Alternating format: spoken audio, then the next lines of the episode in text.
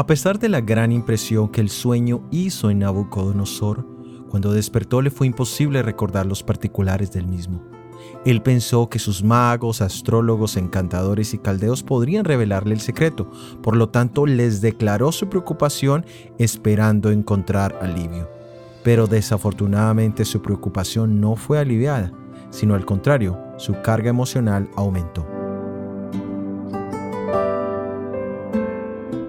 Vivimos momentos difíciles donde estamos constantemente sensibles e irritables, donde nuestra alma y espíritu están alterados, donde ante la menor provocación reaccionamos con violencia. Pero la religión de Jesús es primeramente pura, después pacífica, amable, benigna, llena de misericordia y buenos frutos, sin incertidumbre ni hipocresía. Cuando vivimos una vida de dependencia de nuestro Salvador Jesucristo, las evidencias serán visibles. La paz, la amabilidad, la benignidad, la misericordia y lo más importante, sin hipocresía.